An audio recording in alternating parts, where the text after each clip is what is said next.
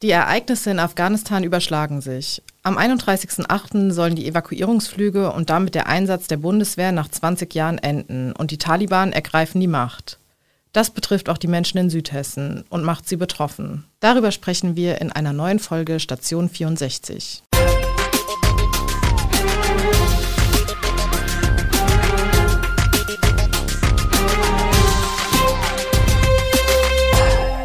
Bruder aus der Echo-Redaktion. Mein Name ist Katrin Mader und ich spreche heute mit meiner Kollegin Viktoria Wertz über ein Thema, das für die Station 64 ein bisschen außergewöhnlich ist, ähm, und zwar über die aktuelle Lage in Afghanistan. Ja, das stimmt, denn hier in Südhessen sind wir von den Ereignissen ja nur indirekt betroffen.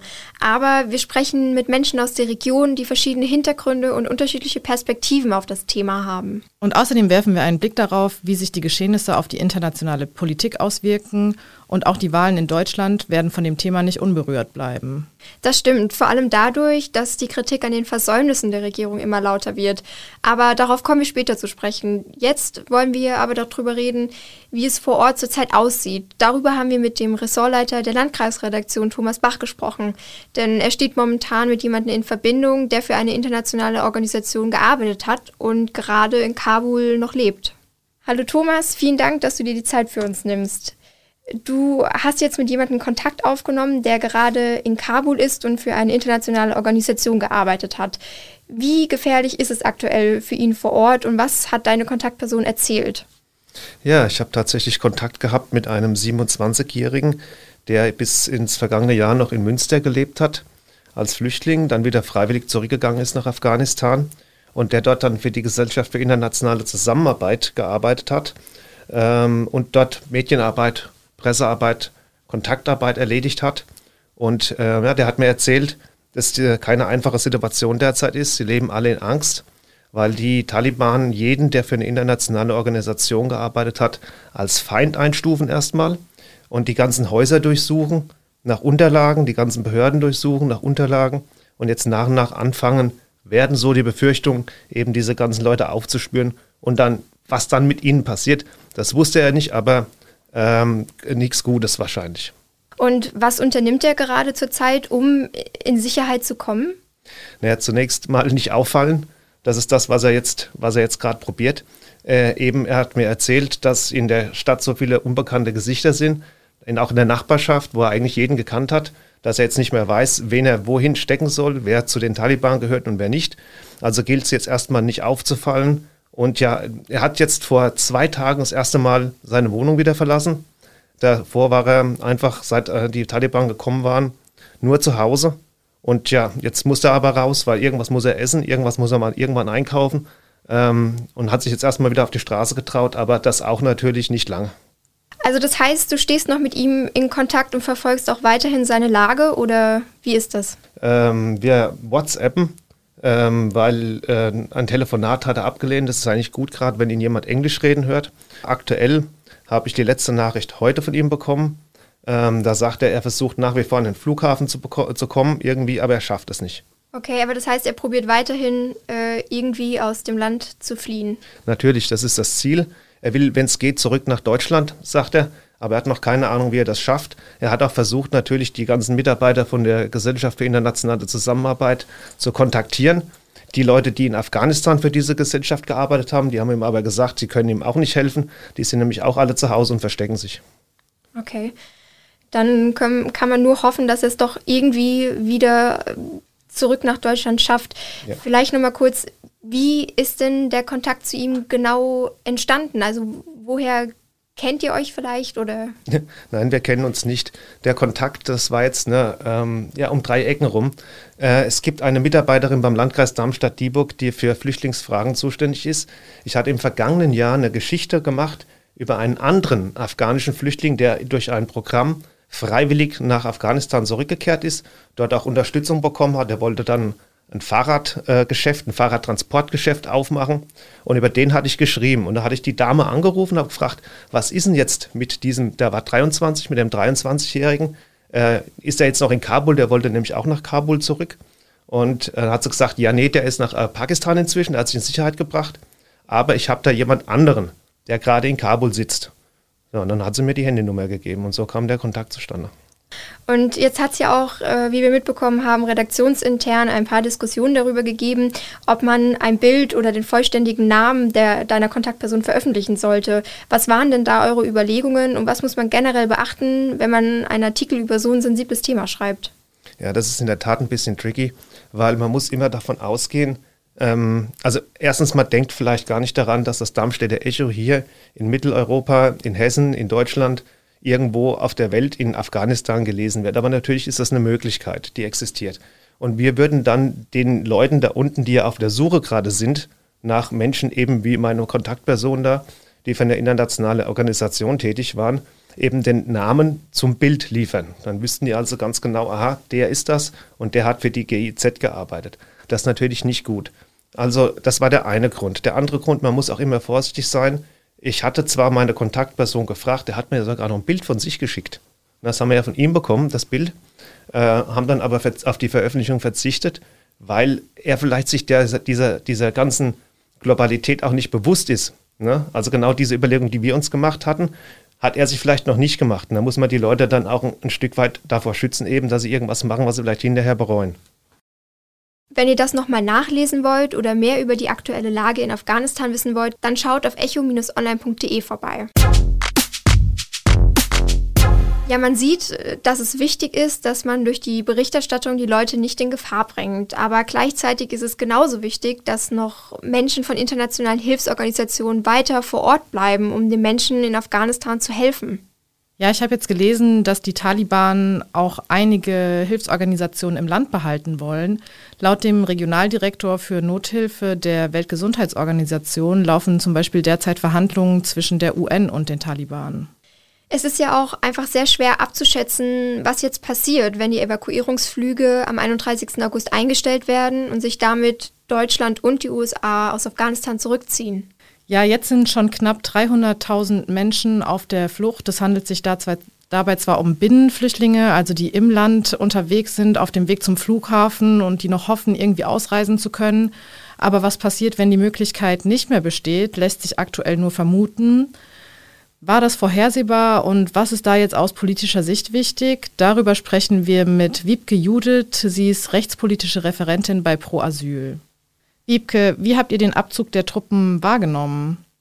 Also wir hatten von Anfang an einfach ganz klar die Sorge, ähm, wie es dann im Land weitergeht und haben natürlich, wie viele ähm, Afghanistan-Experten befürchtet, dass die Taliban dann auf dem Vormarsch sein werden. Wir haben deswegen auch von Anfang an eine Ausweitung des ähm, Ortskräfteprogramms gefordert und auch schon vor mehreren Wochen tatsächlich eine Luftbrücke beziehungsweise die Evakuierung äh, dieser Kräfte gefordert und ähm, waren leider erstmal ohne Gehör, denn die aktive Aufnahme von Ortskräften und anderen gefährdeten Person hat ja dann wirklich ähm, erst in letzter Minute, als die Taliban schon in Kabul waren, angefangen und hätte aber jetzt schon viel länger und viel geordneter laufen können, um so wirklich alle bedrohten Menschen in Sicherheit zu bringen. Ob Afghanistan ein sicheres Herkunftsland ist, darüber wurde in den vergangenen Jahren immer wieder gestritten und diskutiert. Wie sah das zuletzt aus?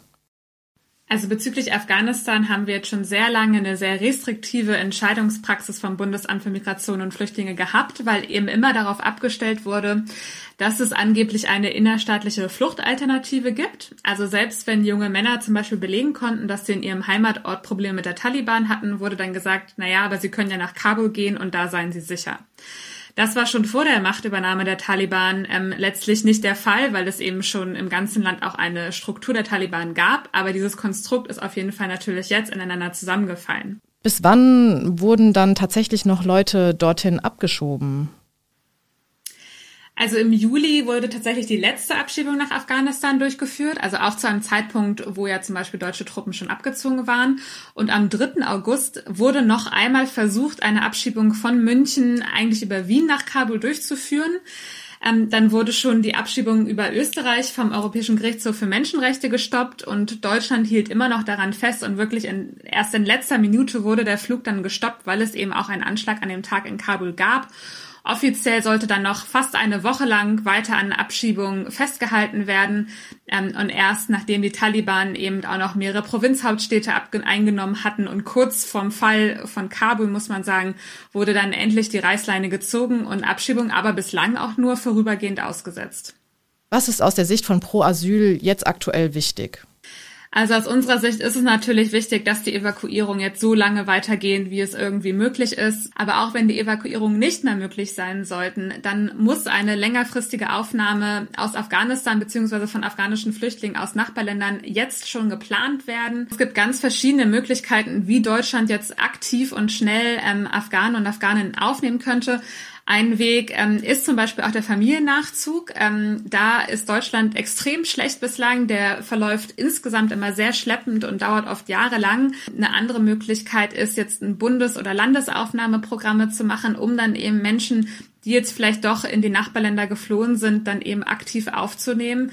Es geht einfach darum zu verhindern, dass Menschen wirklich ihr Leben riskieren müssen, wenn sie jetzt vor der Taliban ähm, fliehen und dann vielleicht über gefährliche Wege sonst versuchen müssen, nach Europa zu kommen.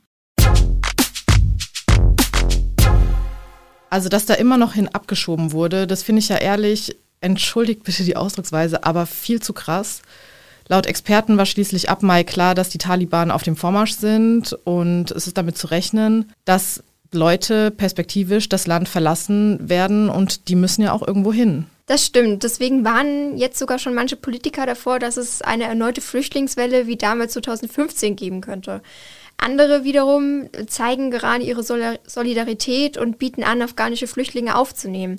Zum Beispiel Darmstadts Oberbürgermeister Jochen Patsch, der hat bereits signalisiert, dass die Stadt gerne Flüchtlinge aufnehmen wird ähm, und sogar mehr, als ihr normalerweise zugewiesen werden würde. Dafür hat er sich sogar schon mehrfach an den hessischen Ministerpräsidenten Volker Bouffier gewandt, da das Land für die Verteilung zuständig ist. Ja, aber erzählt uns doch, was ihr darüber denkt. Macht ihr euch eher Sorgen, dass viele Menschen nach Deutschland kommen könnten oder findet ihr auch, dass die Hürden da so niedrig wie möglich sein sollten? Schreibt uns gerne eine Mail an audio.vrm.de oder in unsere Kommentare auf unseren Social-Media-Kanälen. Auf jeden Fall wissen wir nicht genau, was in den nächsten Monaten passieren wird, aber die Taliban waren in den 1990er Jahren bereits an der Macht und damals sind schon viele Menschen vor ihnen geflohen. Und dazu gehörte auch die Kriesheimerin Baha Monsefzadeh und ihre Familie. Im Alter von acht Monaten ist sie mit ihren Eltern als Bürgerkriegsflüchtling aus Afghanistan nach Deutschland gekommen und darüber, wie sie die aktuelle Situation wahrnimmt, sprechen wir mit ihr. Baha, wann und unter welchen Umständen ist deine Familie damals geflohen?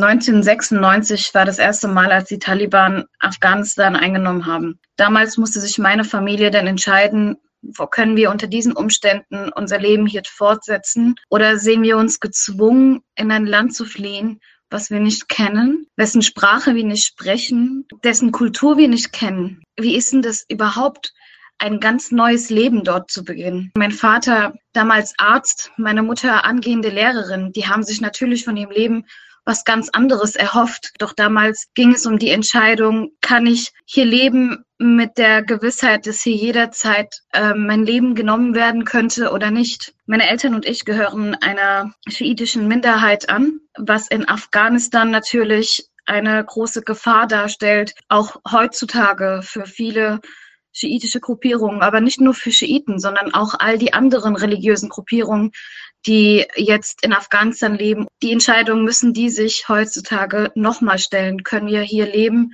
oder sehen wir uns gezwungen, unser Leben hier aufzugeben und in ein anderes Land uns zu begeben? Wie nehmt ihr aktuell die Vorgehensweise der Taliban wahr? Habt ihr da Befürchtungen? Unsere Befürchtung ist natürlich, dass die Taliban dieselbe politische Linie fahren, wie sie auch vor über 20 Jahren eingeschlagen haben, wie sie vor über 20 Jahren auch agiert haben, dass sie weiterhin Frauen behandeln wie eine Ware und das auch jetzt fortsetzen werden. Meine Cousine zum Beispiel, sie hat zwei Jahre in Afghanistan Jura studiert. Ihr Studium existiert einfach nicht mehr, weil es die Regierung, die es mal gab, einfach in der Form, die Verfassung, die es mal gab, einfach nicht mehr gibt. Und wie geht ihr mit der Situation um? Sprecht ihr viel über die Geschehnisse?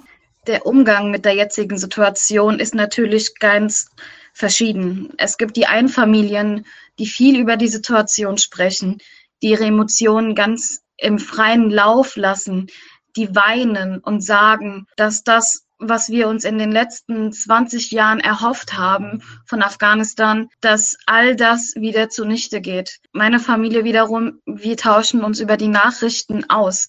Wir sagen, wie schrecklich wir das alles finden. Wir schauen uns natürlich auch Nachrichten von diversen Quellen an, auch die Nachrichten aus Afghanistan und so weiter. Aber viel gesprochen über Emotionen wird natürlich nicht, weil es ja auch natürlich alte Wunden wieder aufreißt. Und wer möchte das denn bitte? Wer möchte denn bitte über die alten Wunden sprechen, wofür er oder sie damals ihr ganzes Hab und Gut, den akademischen Grad und so weiter alles niederlegen musste, um sich in einem anderen Land ein ganz neues Leben aufzubauen.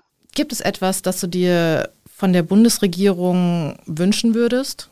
Was ich mir momentan von der Bundesregierung erhoffe und auch wünsche, ist, dass so unbürokratisch wie nur möglich einfach nur Menschenleben gerettet werden, dass die erste Priorität Menschenleben hat, weil nicht nur Ortskräfte dort vor Ort gefährdet sind, sondern auch viele weitere Menschen, die dort keine Position bei der Bundeswehr hatten oder bei den amerikanischen Truppen, sondern auch die Menschen, die dort vor Ort leben und mit der Situation natürlich auch dort leben müssen.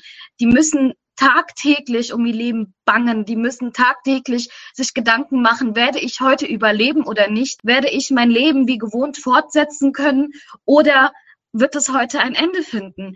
Das sind die Fragen, was die Menschen momentan dort bewegt. Und das sollte der Bundesregierung natürlich auch bewusst sein. Und ich denke, dass es vielen PolitikerInnen natürlich auch bewusst ist. Aber wie damit umgegangen wird, ist momentan noch sehr ungewiss es muss schon dort angesetzt werden, wo die Menschen daheim sind und sich Gedanken machen, wie komme ich denn überhaupt zum Flughafen? Das sind die Gedanken, was die Menschen natürlich auch dort beschäftigt. Wie kann ich überhaupt über die Checkpoints der Taliban hinwegkommen, um überhaupt in den Flugzeug steigen zu können?